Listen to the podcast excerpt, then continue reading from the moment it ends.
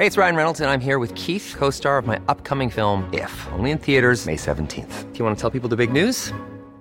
All right, I'll do. Sign up now and you'll get unlimited for $15 a month in six months of Paramount Plus Essential Plan on us. Mintmobile.com slash switch.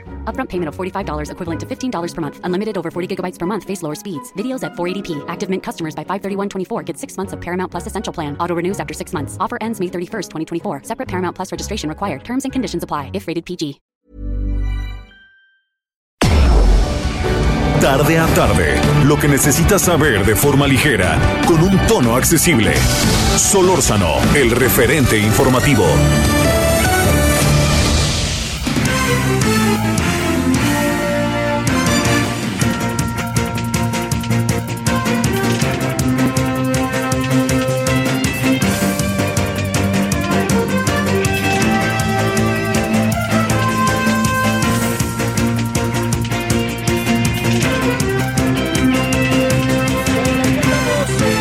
Que nos acompaña. Son ahora las 17 con las 17 horas en la hora del centro. Andamos eh, ahora fuera de las instalaciones. Acá andamos en un hotel que se llama Camino Real. Gracias que nos acompaña. Espero que eh, haya tenido un buen día. Sabe que sí, efectivamente hace mucho calor, pero empieza a hacer mucho viento. Bueno, no sé si mucho, pero viento, ¿no? Pero viento. Y este viento nos está, este, pues ahuyentando por fortuna todo lo que tiene que ver con la contaminación, todo lo que tiene que ver con las cosas que eh, nos generan, particularmente los que vivimos en las grandes ciudades, problemas derivados de los índices de ozono y todo lo que usted y yo sabemos muy bien. Bueno, en nombre de todas y todos los que nos hacen posible la emisión, yo le agradezco que nos acompañe eh, Javier Solórzano, su servidor. Recuerde que estamos a las 21 horas en la hora del centro en Heraldo Televisión. En referente, hoy tenemos que le quería adelantar, eh, mire, eh, eh, perdón. Eh, ah, tenemos el tren Maya, ayer empezamos una serie, hoy otra vez el tren Maya. El tema de la movilidad, que es muy importante esta aprobación contundente que han hecho los legisladores de algo muy importante para todos en el país, de nuestra movilidad en las ciudades. Y, y tenemos de el, Salva, el Salvador, no, perdón, no, tenemos, sabe que esto es muy interesante. Un interesantísimo senador colombiano, vamos a conversar con él hoy, en la noche en vivo, desde el Bogotá, nosotros acá sobre las elecciones en Colombia. Se juega muchísimo en Colombia, ¿eh? O sea, claro, es un proceso presidencial, pero se juega mucho por las muchas cosas que pueden haber. Bueno, déjeme entrar con lo más importante de lo menos importante. Con la selección calificada, a ver si usted me escucha. Eso quiere decir se echa a andar la caja registradora. Por un lado, qué bueno, se mueve la economía, muchas personas que quieran ir a los a Qatar pues este tendrán que empezar a hacer sus maletas pero sobre todo juntar su dinero. Eh, el fútbol es un deporte popular en el mundo en México lo es. Eh, viene la fiesta para Televisa para TV Azteca y a ver cómo le hace ESPN y cómo le hace Fox y cómo le hacen los demás, ¿no? Ahí pichicateando como puedan, ¿no? Porque no tienen los derechos. A ver cómo le hace Claro Sport. Y la prensa deportiva en general, pues viene a la fiesta, pero viene también a la fiesta los dineros. Y yo creo que esto es muy importante. Las muchas empresas que acompañan a la selección mexicana se echaron a andar. A ver cómo le hacen mis cuates de la federación, que no va a estar nada, nada sencillo. Hay otra parte que tiene que ver con el juego, estrictamente deportiva. Y esta parte es, es, estrictamente deportiva pasa por estos elementos que son de enorme relevancia, que son si la selección juega bien, si la selección juega mal, si nos gusta o no nos gusta. Este, yo creo que el fútbol llegó un, mucho tiempo a ser en, en, sentido estricto, no, no en el término genérico que lo decía Ángel Fernández, pero en sentido estricto era el juego del hombre, dejó de ser el juego del hombre. Los mundiales femeniles llegan a ser, van a ser, va, va, va usted a verlo en poco tiempo, pero ya casi llegan a ser de igual de tensos, atractivos, intensos que los mundiales masculinos. Y bueno, hay muchas cosas que, que podríamos nosotros este, seguir. Eh, seguiremos con la esperanza del quinto partido, como veo las cosas, a ver si llegamos al cuarto partido, como dicen por ahí. Pero sí está, está complicadón, ¿no? Está complicadón, a ver qué es lo que sucede. Unos levantan la mano para ser entrenadores de la selección nacional. Cuestión que no, no aunque no lo crea, con y que yo le tengo buena estima a Miguel Herrera, yo creo que no se vale. Yo creo que dejemos que esto camine y ojalá tenga un buen resultado y que nosotros nos podamos divertir. Eh, Tito Nofre hizo un tuit que me llamó mucho la atención y que cito textual, más menos, ¿no? Pero textual, que estamos en un verdadero meo problema porque el Guadalupe Reyes de este año empieza el 12 de diciembre, termina el 6 de enero, ahora va a empezar el 18 de noviembre, porque es cuando empieza el Mundial y terminará el 6 de enero. ¿Y para qué quiere? Bueno, lo digo jugando y en serio, la selección está ya y se echa a andar la caja registradora, qué bueno que en algún sentido se da, pero se lo digo como un simple aficionado, con lo que hoy tiene la selección mexicana, con ese fútbol que hoy tiene, es muy difícil que, que se aspire a algo, ¿no? Yo diría que en general, quizá Canadá, pero yo no creo que Canadá encuentre el mismo nivel. Yo creo que, yo creo que con CACAF otra vez tendrá el reto de existir en una Copa del Mundo. Bueno, punto y aparte. Hay cosas que vale la pena detenerse. Una de ellas, hoy el PRI hace un momento acaba de decidir, de manera me parece inopinada, quieren sacarle agua a las piedras, acaba de decidir que Quirino Ordaz, quien era gobernador de Sinaloa y que fue, fue postulado por el presidente López Obrador como embajador de México en España, con todos los líos que hay en España, pues decidió, Quirino, el PRI decidió expulsar del PRI a, a Quirino Ordaz. Fíjese lo que son las cosas y cómo se mueven los temas. Quizá Quirino Ordaz no es eh, su pasado diplomático, pero quizá pudiera, pudiera llevar a cabo algo que a mí me parece de enorme relevancia, que es el hecho de que Quirino pudiera en algún sentido a lo mejor atemperar los ánimos con España, ¿no? Yo creo que eso es importante. A lo mejor los pueda atemperar en la cotidianidad de ser un embajador, de hablar con los, el sector privado, el sector público, los partidos políticos, con el presidente Pedro Sánchez, con el rey, con la reina. La reina conoce muy bien México. Entonces, a lo mejor podría entrar en un terreno más virtuoso, haciendo un lado las ocurrencias presidenciales. Y yo creo que eso el PRI también lo tendría que considerar, supongo yo. Y si el PRI lo considerara, pues en lugar de andar preocupado si lo expulsa o no lo expulsa, haría un alto en el camino. Y en ese alto en el camino, lo que se plantearía sería, este, a ver, aprovechemos y hagamos algo lúcido. Si el señor Quirino Ordaz resulta un buen embajador y tiene una presencia grande, ¿a quién le hubiera podido ayudar? Pues al presidente, sí, pero a su partido, el PRI. ¿Usted cree que Quirino Ordaz está en este momento sufriendo y está ahí en la puerta de Alcalá llorando porque lo expulsó el PRI? Le vale madres, perdóneme, no le importa. Adiós, que te vaya bien y nos vamos a otra cosa. Bueno, este, ese es uno de los asuntos. Otro asunto que por ahí anda, que me parece este, de enorme relevancia es eh, que con el tema del tren Maya están apareciendo muchas cosas que son importantes. Hoy apareció, lo hablaremos en la noche, ¿no? Pero déjeme adelantarle algo. Hoy apareció con el tema del tren Maya, eh, pues lo que sería la, ahora sí que la otra versión, ¿no? Eh, personas que viven en la zona que dicen que está padrísimo el tren Maya y que serán felices y contentos. Este, no lo dudo, pero el asunto está en qué queremos. Le pregunto yo a todos los que están ahí con el caso del tren Maya, ¿qué queremos? Queremos ver la mesa que más la, mesa que más qué? La mesa que la mesa que más aplauda, porque si quieren, pues vamos a ver quién aplaude más o queremos razones. Si queremos razones, pues entonces debatámoslas. Yo diría, este, alguien que vive en la zona tiene por supuesto una autoridad para hablar pero bien a bien puede no saber las repercusiones de la obra que le están poniendo en la puerta de su casa. Alguien que no vive en la zona y que se informa puede saber las cosas que se están dando y que se pueden hacer. Entonces, todo eso yo le diría, lo que tendríamos que hacer en este momento sería colocarnos en un marco de el mayor intento de reflexión.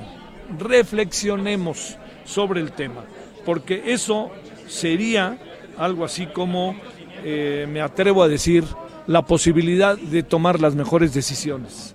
Yo diría, si el presidente dice pseudoambientalistas y los desacredita, va a perder la oportunidad de no caer en errores que eventualmente se puedan caer con la construcción precisamente del tren Maya. En algunas rutas, en algunas rutas, que quede claro, nadie se ha planteado que el asunto, se, que, se, nadie se ha planteado que el, que el tren Maya no se construya. Lo que se ha planteado es que el tren Maya, que esto es lo importante, en algunas de sus rutas sufra modificaciones. Las modificaciones que pueda sufrir el tren Maya pueden fortalecer el propio hábitat y la fuerza y presencia del propio tren en, eh, en, el sureste y en el país.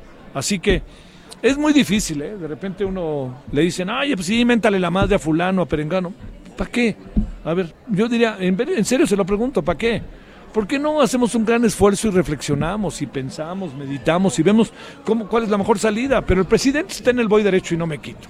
Y luego hay un sector de los que se oponen que están enojadísimos. Y hay otro sector que dice lo que diga el presidente, lo que diga el presidente es lo que vale. Entonces, estamos, a ver, ¿por qué no nos damos un tiempo para una reflexión?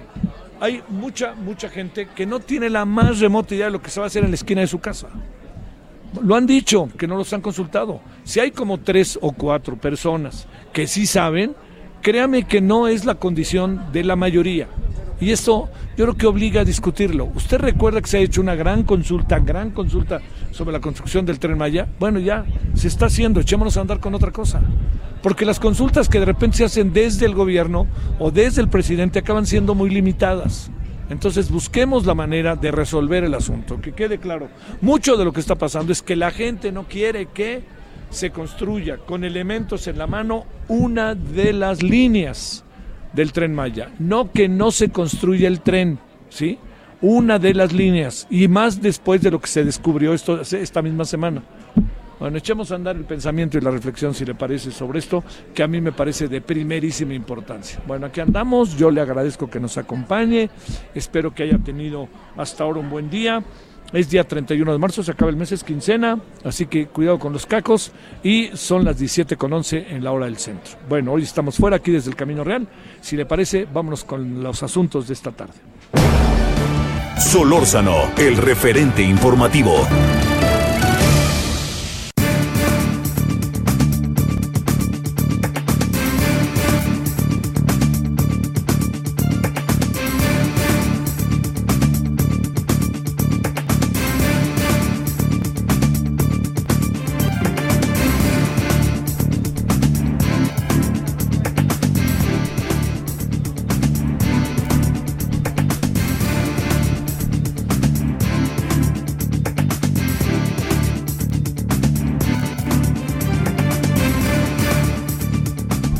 Oiga, bueno, hay, hay temas y hay otro tema que no queremos dejar por ningún motivo, oiga. Ni más ni menos que ese es el tema que tiene que ver con el horario de verano. Déjenme ver, diría el que ya se va, Enrique Bermúdez de la Serna, alias el perro. Ya se va el horario de verano. ¿Qué vamos a hacer con el horario de verano? ¿Usted quiere que cambie el domingo? Va a ser difícil cambiar algo de aquí al domingo, pero en la siguiente ocasión yo creo que algo va a pasar, ¿eh? Bueno, si le parece, hablemos pros, contras de todo esto. ¿Conviene, no conviene? ¿Estamos haciendo lo, que, lo debido? ¿Lo debemos de cambiar o no cambiar? Bueno, le hemos pedido al doctor José Franco, doctor en astrofísica, pues hablar con él y que nos dé luz. Querido doctor, te saludo con mucho gusto. ¿Cómo has estado? Muy bien, Javier, es un placer charlar contigo. ¿Cómo estás? Oye, este, a ver, este, ahora como que sí enloqueció un poco todo el mundo y dijo, ya, hasta aquí llegamos, ¿no? Este, en Europa hubo rebelión y aquí el presidente dice, yo siempre he dicho que no sirve, es cierto que lo ha dicho, ¿eh? Pero este, también ya una diputada, unos diputados dijeron, cámbialo, ¿de aquí al domingo no se va a cambiar o tú qué piensas? No, bueno, yo creo que de aquí al domingo no tiene ningún sentido cambiarlo. Eh, la discusión sobre si horario de verano sí, horario de verano no, es una discusión de hace pues muchas décadas eh, incluso es una discusión de hace más de un siglo, porque en los países, eh, digamos en Europa, en, los países que están afuera del trópico, de los trópicos, la, la, duración del día en el verano es, es bastante larga y la duración de la noche es muy corta. Entonces hay muchísimas horas de luz y lo que se discutió hace tiempo, hace ya bastante tiempo, era una de dos, o cambiar el horario en el cual la gente trabajaba, funcionaban los comercios, o cambiar de plano el horario para que no, no se cambiara la hora en la cual la gente va a trabajar y en vez de entrar a las 8 de la mañana, entrar a las 7 de la mañana, porque eso produce desajustes mayores. Entonces, eh, se, se discutió muchísimo y llegamos a la Primera Guerra Mundial, en donde, claro, pues la Primera Guerra Mundial se, se desarrolló en Europa y el, para, para ahorrar energía, para ahorrar eh, combustibles fósiles, se decidió hacer el cambio de, de horario eh, y esto pues les funcionó un rato, luego lo quitaron y la discusión a partir de ese momento ha sido de pros y cons y la gente ha tratado de encontrar una razón que permita eh, establecer, digamos, de una manera, con, con criterios que no sean de que, hombre, este, me, me echan a perder eh, mis horas de sueño y, y, me hacen cambiar unos días, sino que, bueno, a ver qué, impacto tiene en la economía, qué impacto tiene en el comercio, qué impacto tiene en las relaciones sociales. Y lo que sí podemos decir es que al hacer, digamos, al tener en el verano más horas de luz, de luz natural, de luz solar, pues entonces si la gente sale temprano de trabajar, puede utilizar un buen número de horas para, qué sé yo, eh, eh, ir a los comercios que desea ir, ir a hacer ejercicio y, tener reuniones sociales, etcétera, y con lo cual se esperaba que hubiera un ahorro de energía. Esto se ha medido en algunos lados, desafortunadamente no se ha medido eh, de una manera sistemática en todos lados, y en los casos en los cuales se ha medido, se ha encontrado que si hay un ahorro, pero es un ahorro no muy importante, le llamaría yo un ahorro marginal. Entonces, el supuesto ahorro de, de, energía, pues quizá no compense con las molestias sociales que esto pueda que esto pueda este, causar. No sé si Javier esto, digamos, pone sobre la mesa los elementos más importantes de esta discusión. Eh, es, es tan fácil, eh, te diría yo, bueno, no es tan fácil, ¿no? Pero por supuesto, es tan complicado como están las cosas, José, decidir sí o no y poner sobre la mesa con toda claridad pros, contras y yo diría, se convirtió en una moda cambiar el horario de verano y mantenerlo, porque incluso aquí en México, o, o qué tendríamos que hacer para tener criterios para decidir, porque es evidente que este lo vamos a decidir. No sé por qué tengo la impresión de que en diciembre, a lo mejor en noviembre, esto se acabó, ¿eh? Pues mira, es muy factible, es muy factible porque digamos la, la forma de sostener esto, o, digamos, yo creo que la parte, eh, digamos, más, eh, más clara eh, por la cual México debe de, de, de, de entrar al horario de verano, es porque en Estados Unidos, Canadá y Europa, que son socios comerciales importantes de México, hay un horario de verano. Y entonces tú, digamos, eh, estableces eh, una relación en la cual no cambias los horarios relativos eh, a lo largo de todo el año. Y eso te permite que, qué sé yo, digamos, en transacciones en la bolsa, por decir algo, eh, la, la, situación sea más fácil y fluida porque no hay grandes cambios en los horarios entre el verano y el invierno. Y por otro lado, pues el transporte aéreo, que es eh, yo creo que en este momento el transporte más importante que hay en el mundo, pues este no se ve tan afectado si el grueso de los países hacen los cambios de manera más o menos simultánea. El problema surge obviamente cuando unos sí y otros no. O sea, eso yo creo que genera problemas eh, de tipo logístico, este, que, que a veces pueden ser bastante molestos, ¿no? ¿Cuál sería para un país como el nuestro, yo entiendo que medio lo has insinuado ya, cuál sería para un país como el nuestro lo óptimo en términos Digo, yo, yo te lo digo como algo personal, a mí me gusta que dure la luz del día, pero ese es claro. un asunto personal. Me gusta que a las 8 de la noche todavía haya luz de día, cosas así, este, sin tener este, el más, la más mínima crítica a la noche, pero me refiero, ¿cuál sería para un país como el nuestro lo idóneo? Entendiendo que no es una decisión que se puede tomar de manera unilateral, sino en función también de otros países. Claro, mira, en, en nuestro país tenemos varios usos horarios el horario que tienes en Quintana Roo, es uno, el horario que tienes en el grueso de la parte central del país, es otro diferente al de Quintana Roo, el horario que tienes en Baja California Sur y Sonora es otro, y el horario que tienes en Baja California Norte es otro. O sea, tenemos cuatro, cuatro diferentes horarios el día de hoy, y, eso es con cambio o sin cambio de horario. O sea, tenemos, tenemos diferentes horas en el país, y cuando viajamos de un lado a otro, no nos quejamos de que hay chin, este, eh, eh, me echaron a perder el día porque me levanté más temprano. Eh, qué sé yo, digamos, ese argumento para decir que no queremos el horario de verano, el cambio de horario en el verano, yo creo que es un argumento pues poco sólido, poco importante, simple y sencillamente porque pues todos viajamos de un lado para otro en el país y todos cambiamos ese horario. Eh, por otro lado, el tener una relación coherente eh, con el resto de, de los países con los cuales tienes una relación comercial importante, pues representa no una ventaja mayor, pero sí una pequeña ventaja. Y luego el tener un decremento en el uso de combustibles, en el uso de energías que aunque sea marginal, pues también es una pequeña es una pequeña este, ventaja. Entonces yo creo que no hay argumentos sólidos ni para un caso ni para el otro. Y es una cuestión de costumbres. Sí. Tú, eh, digamos, eh, si te lo consultara el legislativo, ¿qué es lo que le propondrías al legislativo? Mira que ya tenemos varios años con el horario de verano y yo no veo, antes de que tuviéramos el cambio de horario, vivimos sin tener el cambio y vivíamos felices.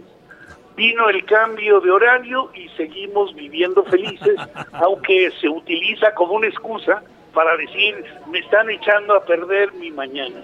Pero bueno, este John, o sea, yo creo que cualquiera de las dos, o sea, no hay una ventaja aparente suficientemente fuerte como para sostener una cosa o sostener la otra.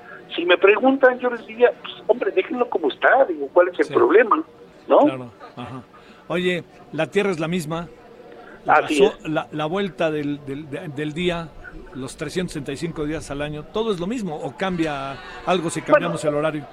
Bueno, mira, eh, lo que es cierto es que en el verano, las, como te decía hace rato, pues eh, eh, la, la duración del día es, es, es mucho más grande que la duración de la noche. Y entonces en el verano, por ejemplo, en la Ciudad de México, pues tenemos una diferencia notoria entre el tamaño del día, entre el verano y la noche y, el invierno. Entonces, digamos, el tener un horario de verano, en, digamos, de la Ciudad de México hacia el norte, pues no, no es una cuestión que nos vaya a, producir ningún problema y puede ser beneficioso energéticamente hablando. De la Ciudad de México hacia abajo, mientras más cerca del Ecuador estás, más absurdo es el tener el cambio de horario. Y la única razón por la cual podrías tener el cambio de horario es para estar en sincronía con el resto de los países que sí lo hacen. O sea, mi querido José, sigamos como estamos. Yo no tengo ningún problema y si lo cambian pues tampoco, pero yo creo que lo que no debemos no, lo que no debemos de estar haciendo es cambiar de una cosa a la otra y luego de, de o sea, volver a lo mismo, o sea, digamos este juego de que porque los eh, eh, las administraciones o los gobiernos anteriores lo hicieron y yo quiero este como los perritos miar la puerta y que dejar esta mi marca pues me parece que no debe de ser la razón por la cual se debe hacer te mando un gran saludo doctor gracias que estuviste con nosotros y este voy a tomar tu conversación para defender el que las cosas sigan igual. Y si siguen igual, pues en voz del doctor José Franco, no tenemos por qué no seguir siendo igual de felices. Así es. Javier, es un placer hablar contigo como siempre. Te mando un abrazo. Yo te lo mando a ti. Gracias, José Franco, doctor en astrofísica. Bueno, vámonos, eh, vamos, vamos a ir a la pausa. Eh, hay, hay otro asunto por ahí que queremos, este, que queremos que usted le, eche un ojito hoy, que tiene que ver con eh, eh, mire, eh, de repente aparecen algunas paradojas, ¿no? Eh, Se, solicitó hoy una vigilancia mayor a los presidentes municipales. Y se dijo que no. ¿Y sabe a cuántos expresidentes municipales en Guanajuato han asesinado? Van siete. ¿Qué tendríamos que hacer? O sea, a lo mejor es igual de importante vigilarlos cuando son que cuando dejan de ser, ¿eh? Porque ya está visto cómo mataron al de Aguililla y por qué presuntamente lo mataron, ¿eh? Al presidente municipal de Aguililla, ¿eh? Estuvo terrible. Bueno, vámonos a la pausa. Son ahora las 17 con 25, 24, 25 en la hora del centro. El referente informativo regresa luego de una pausa. Estamos de regreso con el referente informativo. Hey, it's Ryan Reynolds, and I'm here with Keith, co star of my upcoming film, If, only in theaters, May 17th. Do you want to tell people the big news? All right, I'll do it. Sign up now and you'll get unlimited for $15 a month in six months of Paramount Plus Essential Plan on us. Mintmobile.com slash switch. Upfront payment of $45 equivalent to $15 per month. Unlimited over 40 gigabytes per month. Face lower speeds. Videos at 480p. Active Mint customers by 531.24 get six months of Paramount Plus Essential Plan. Auto renews after six months. Offer ends May 31st, 2024. Separate Paramount Plus registration required. Terms and conditions apply if rated PG.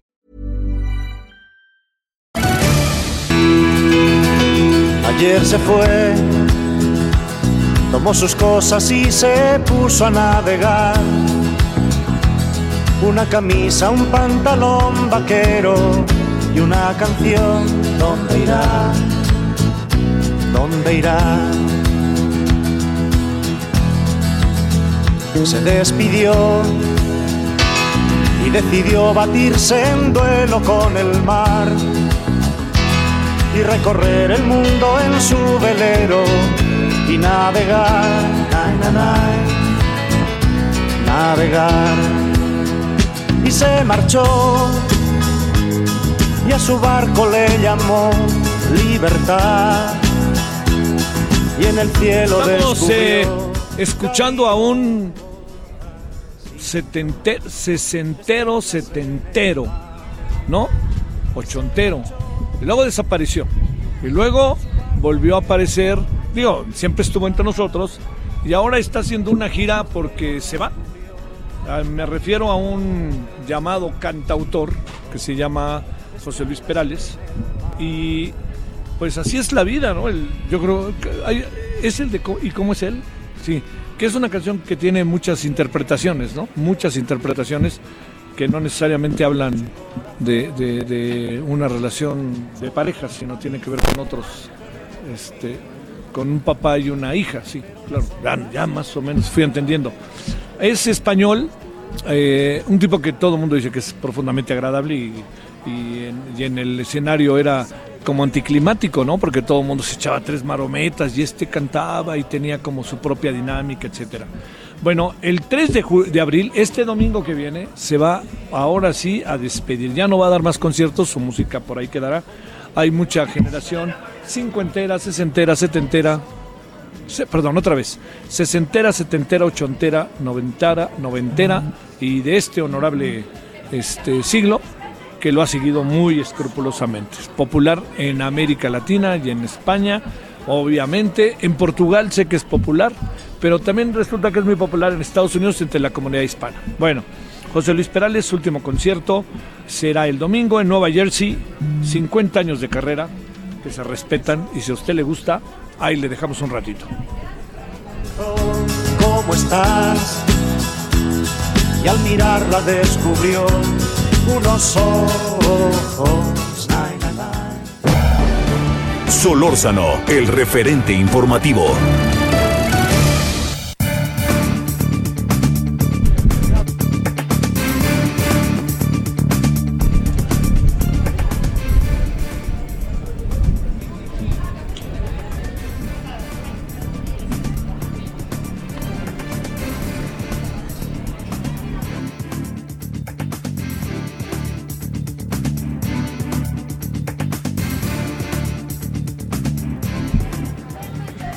Bueno, estamos, estamos de vuelta y quiero agradecerle porque como andan las cosas, opiniones como estas, ay, hagamos un alto en el camino y escuchémoslas, me refiero al tren Maya, a Rodrigo Medellín. Rodrigo es biólogo del Instituto de Ecología de la Universidad Nacional Autónoma de México. Hoy estuvo en un seminario que escuché un rato allá, que me pareció muy interesante esta mañana. Y ese es uno de los muchos motivos por los cuales le pedimos que nos diera una opinión. Rodrigo, te saludo con gusto. ¿Cómo has estado? Hola Javier, qué gusto saludarte. Muchísimas gracias por la invitación. Hasta te escucho hoy en la mañana, ¿cómo ves? Fíjate nada más, qué buena onda, muchas gracias. Oye, Rodrigo, a ver, este, no sé si la, no sé si la forma en, en que iniciamos la conversación, conversación sea diciéndote cuál es el justo medio para ver las cosas sobre el tren Maya que estamos en medio de filias, fobias, mentadas de madre, desacreditaciones, más lo que se acumule, ya no esta semana, sino esta tarde, ¿no? ¿Cómo ves las cosas, Rodrigo? Efectivamente, Javier, fíjate que eh, tristemente se han calentado los ánimos muy ciertamente de todos los lados, de todos lados y este y nosotros digo nos llevamos una línea muy antigua desde el mero principio del sexenio dijimos que esto iba a ser un problema y que había que sentarse a platicar con el equipo técnico a cargo del tren y con los expertos que conocen muy bien la península de Yucatán y todo lo que pueda suceder allí. Eh, eh, los académicos nos hemos mantenido siempre al margen de acusaciones de descalificaciones, etcétera. No te tengo que decir que pues yo mismo estoy recibiendo muchos ataques, me acusan de estar comprado, de que me vendí, que me están pagando por hacer esto, que no conozco, que no entiendo bien, que no sé nada, en fin, yo no quiero reaccionar, no quiero responder, ese no es el espíritu de la academia. La academia pone los elementos sobre la mesa y entonces se invita a un diálogo para analizar esos elementos, incorporar elementos adicionales y entonces tomar la mejor decisión sobre las bases más sólidas que se puedan para llevar a buen término este proyecto o cualquier otro proyecto, ¿no? Sí, híjole. Oye, este, es que fíjate, mira, todo el tema de los, este, de los pseudoambientalistas eh, ya está siendo respondido a través de otros podcasts en donde aparecen eh, personas que viven en la zona que plantean que no, que está muy bien todo lo que están haciendo. Por eso te, te planteo, bueno, ¿cuál es el justo medio? A ver, Tren Maya ya es una realidad. No quiero decir que esté terminado, falta mucho para eso. Pero, ¿qué tendríamos que hacer en esta etapa cuando el presidente se está viendo verdaderamente agresivo en contra de quienes tienen una posición distinta? Eh, pues mira, es muy difícil decir qué pueda hacer el presidente. A mí lo que me parece es que el sentido común dicta que si el presidente quiere dejar un legado realmente de orgullo, de positividad, de beneficios para la gente en, en Yucatán y en México, pues lo que hay que hacer es hacer las cosas con tiempo, con, con, bases técnicas sólidas y fuertes, y entonces poder avanzar hacia la verdad. Eh, los, los videos que he estado viendo que sacaron de súbete al tren y eso, efectivamente son gente de, de la península de Yucatán, pero ojo Javier, porque los, los cenotes que pasan ahí, tú sabes que la península de Yucatán está llena de cenotes y afortunadamente hay muchos cenotes que no va a tocar el tren, incluido el cenote Dos Ojos, el cenote Pete, etcétera. Todos esos cenotes a donde fueron a filmar a estas personas eh, no están dentro de la ruta del tren Maya. No estamos diciendo que todos los cenotes de la, de la península se van a afectar estamos diciendo que una buena parte y el acuífero más importante de la península se va a afectar. Y una vez más, y yo lo he dicho muchas veces, este, eh, si, el, si el al presidente le parece que nosotros somos pseudoambientalistas, habiendo estado eh, eh, señalando los problemas de todas las administraciones de los últimos 40 años, y tú estás de testigo porque tú me has este, entrevistado en años pasados sobre la cervalacandona, sobre la vaquita, sobre esto y aquello y lo demás allá. Entonces lo que le pido al presidente es que nos ponga a dialogar con los que él sí considera que son ambientalistas, que llame a un foro de coordinación, a un foro de discusión, a un foro de comunicación, en donde los que él llama pseudoambientalistas podamos platicar con los que él llama ambientalistas. Esa a mí me parece una manera muy fácil, porque es fácil hacerlo, una manera muy fácil y muy robusta para poder llegar a una verdad. Fíjate, algo que, que, que, que, ya ves que también hay otra frase, a ver, yo, yo te lo planteo, Rodrigo. ¿Quiénes tienen derecho a hablar y quiénes no tienen derecho a hablar? Que es un asunto que tiene que ver con tu profesión, pero también como universitario, ¿no? Como académico, como investigador científico. Nada más pueden hablar ustedes o nada más puede hablar los que viven en la zona o nada más pueden o no tienen por qué hablar quienes tienen una opinión y ven las cosas. Toda esta parte en donde se conjuntan tantas variables, ¿cómo tendríamos que apreciarlas? Porque el que levanta la voz, llámese el junto con el gran historial, lo digo yo, ¿eh? de Rodrigo Medellín, alguien levanta la voz y dice algo contrario y vámonos, ¿no? Se les van con todos. No pienso solamente en Eugenio Derbez, ¿eh? sí, pues claro, efectivamente tienes toda la razón. Aquí, eh, digo, eh, recordemos que estamos en la época del Internet y en donde se pone cualquier cosa en Internet, automáticamente, porque lo vieron en Internet, ya es realidad, ya es verdad. Sea en Facebook, sea en Google, sea en donde sea. Si se pone en Internet ya es realidad. Y es muy difícil que la gente pueda llegar a tener ese filtro, esa capacidad de decidir si este fue un bot, si esta fue eh, eh, este, información falsa, si hay algo de verdad detrás, porque hay que irse para atrás, hay que buscar las fuentes, hay que ver de dónde surgió originalmente esa información. Entonces, para mí, todos, absolutamente todos los mexicanos tenemos voz, pero de lo que se trata es de que cuando alcemos la voz, tengamos los argumentos en la mano, tengamos los conocimientos claros y tengamos la convicción de ser objetivos y apegados a la verdad. De eso se trata la ciencia. Hijo, a ver, por ahí dicen que no se habló antes. ¿Qué quiere decir esto de que no se habló antes? Porque eso es lo que me dice un muy este un muy avesado tuitero que se firma como Sansu que diario ahí me plantea cosas que me gustan, la verdad que te confieso que muchísimo. Este, aunque aunque a veces no me va muy bien en el en el tweet, pero dice el problema con la protesta es que no es en sí mismo la protesta, sino que antes no abrieron la boca. hemos abierto la boca, como lo dije eh, hoy en la mañana, desde el mero principio. Y desde el mero principio. Oye, permítame que te interrumpa. Me, consta, perdón, que, perdón que, déjame decirlo nada más, te interrumpo nada. Me consta lo que estás diciendo. Perdón, adelante. Pues sí, efectivamente, tú has sido testigo de esto. Nosotros hemos dicho desde el mero principio y por supuesto mucho tiempo antes. Nuestras, nuestros señalamientos a los problemas ambientales que se crean en el país no es de hace dos o tres o cuatro o cinco años. Nosotros llevamos más de 40 años que estamos comprometidos con señalar los aciertos y señalar los errores y llamar al diálogo que hemos logrado en muchas ocasiones. Nos hemos podido sentar con las autoridades, con los pueblos originarios, con la gente de, las comunidades, incluso con las empresas, para, para encontrar la mejor manera de resolverlo.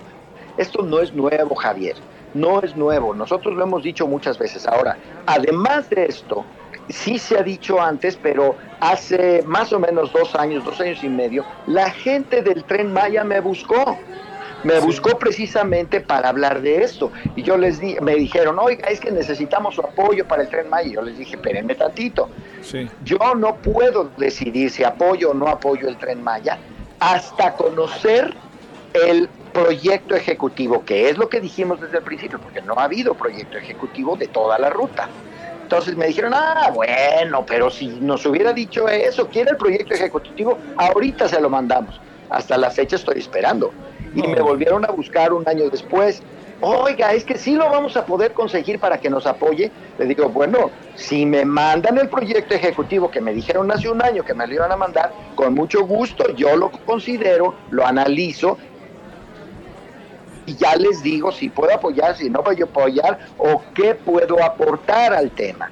Y luego más recientemente, hace ocho meses o así, yo salí este, por voluntad propia a decir, a ver, espérense tantito, porque en el tramo del sur, el tramo creo que es el 7 o el 8, no me acuerdo, el que pasa por Calakmul, se va a afectar la concentración de murciélagos más grande de toda la región neotropical, que es desde el centro de México hasta Argentina y Chile.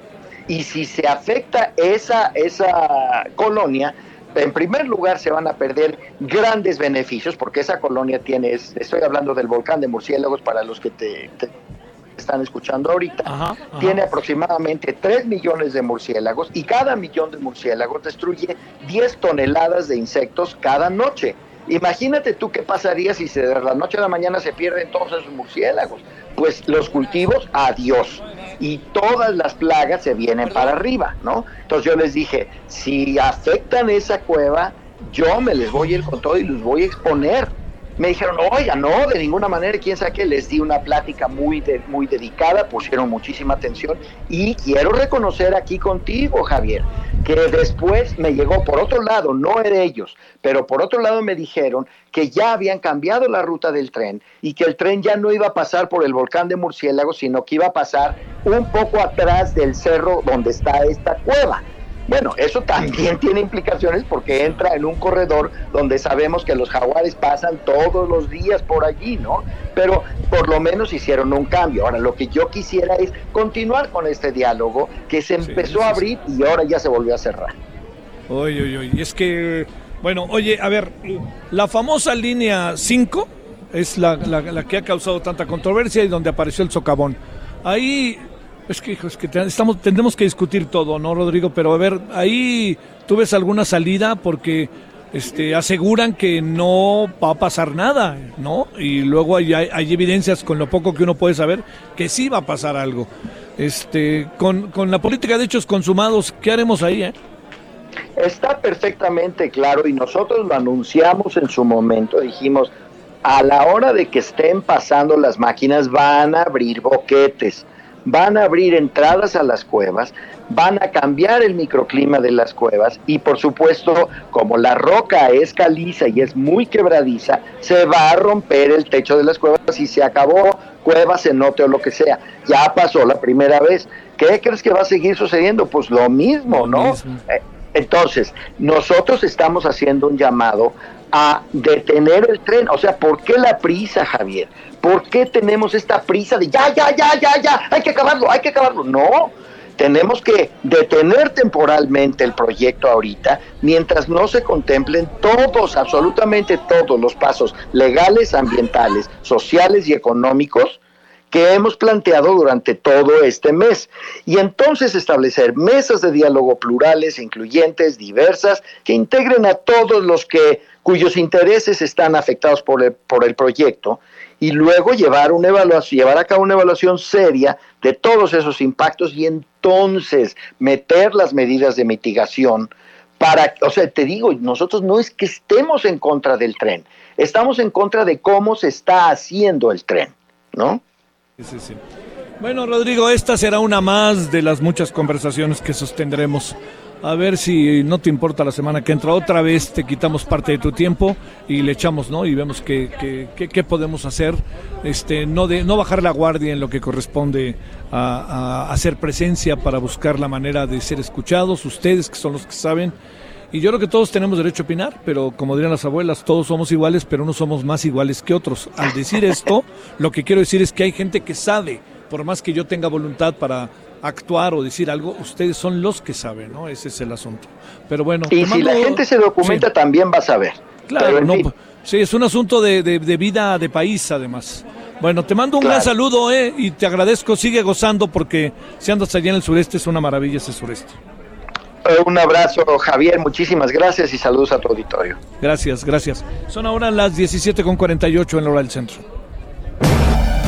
Solórzano, el referente informativo.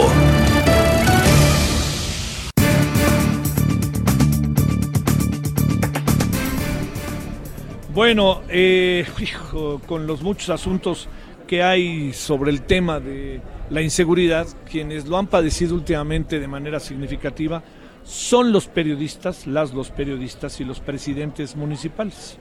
Le hemos pedido al maestro Erubiel Tirado, coordinador del Diplomado de Seguridad Nacional, Democracia y Derechos Humanos de la Ibero, de la Universidad Iberoamericana, que esté con usted y con nosotros. ¿Cómo has estado, Erubiel, maestro? ¿Cómo te ha ido?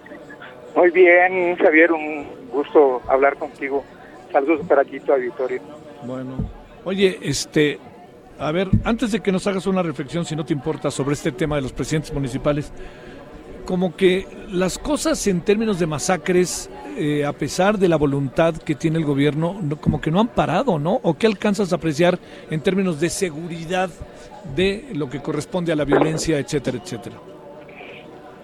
yo creo que ahí estamos ante la presencia ya no de una tendencia, sino de, de un patrón de comportamiento criminógeno preocupante, grave, en el sentido de que, digamos, el, escalamiento eh, de la violencia entre los grupos criminales es tal en el sentido de, dejar marcas o mandar mensajes, entre comillas, fuertes cada vez más, este, que, ya no se, digamos, no se tientan o no tienen reparo ante nada. Es decir, imagino que evidentemente antes el, punto era eh, que ante una situación de alto impacto crítica como es una masacre, estamos hablando del asesinato colectivo eh, con saña, con crueldad de, varias personas, este, pues obviamente había una respuesta también en el sentido del Estado en términos de, investigar, de, mandar operativos, de tratar de evidentemente aceptar culpables y castigarlos, ¿no? Pero, pero ese, esa esa respuesta o esa contraparte prácticamente no existe eh, eh, en este sexenio, ¿no? O, o, hay solamente en todas ocasiones una respuesta. Entonces eso genera estos incentivos de, escalamiento precisamente de violencia, ¿no? Entonces, repito, ya no estamos ante una tendencia como la teníamos hace 10, 15 años, ¿no? Eran incidentes muy fuertes, violentísimos, este, que me marcaban incluso eh, pautas evolutivas de los grupos criminales eh, o transformaciones de ellos mismos, ¿no? Pero ahora no son aislados, se empiezan a ser más frecuentes y, pues, es terrible, evidentemente, porque la, ausencia de respuesta o la tímida respuesta en el mejor de los casos del Estado mexicano, pues este no, no ayuda, ¿no? Sí, sí, sí. A ver, oye, supongo que el razonamiento, Erubiel, doctor, de lo que planteas, pasa igual por el tema quizá de lo que ha sido en los últimos años una agresión sistemática contra presidentes municipales. El caso de Aguililla me parece particularmente terrible, pero también el de los presidentes municipales y expresidentes municipales, ¿no? Claro, por supuesto. Ahí tendríamos que cambiar el digamos, la visión analítica, porque estamos ante un comportamiento o un fenómeno eh, mucho más amplio, como tú bien recordarás, tu auditorio también, eh, precisamente eh, lo, que estamos viendo es la prolongación de, un también de un comportamiento criminógeno que se da en términos sociopolíticos, ¿no? Este, recordemos que en los en los, en los, en los procesos eh, electorales, preelectorales, hay una violencia que, cuyo origen viene de, estos de estas organizaciones que ya no se conforman simplemente con, la extorsión o la amenaza, sino de, apropiarse de una parte del aparato este, de gobiernos locales.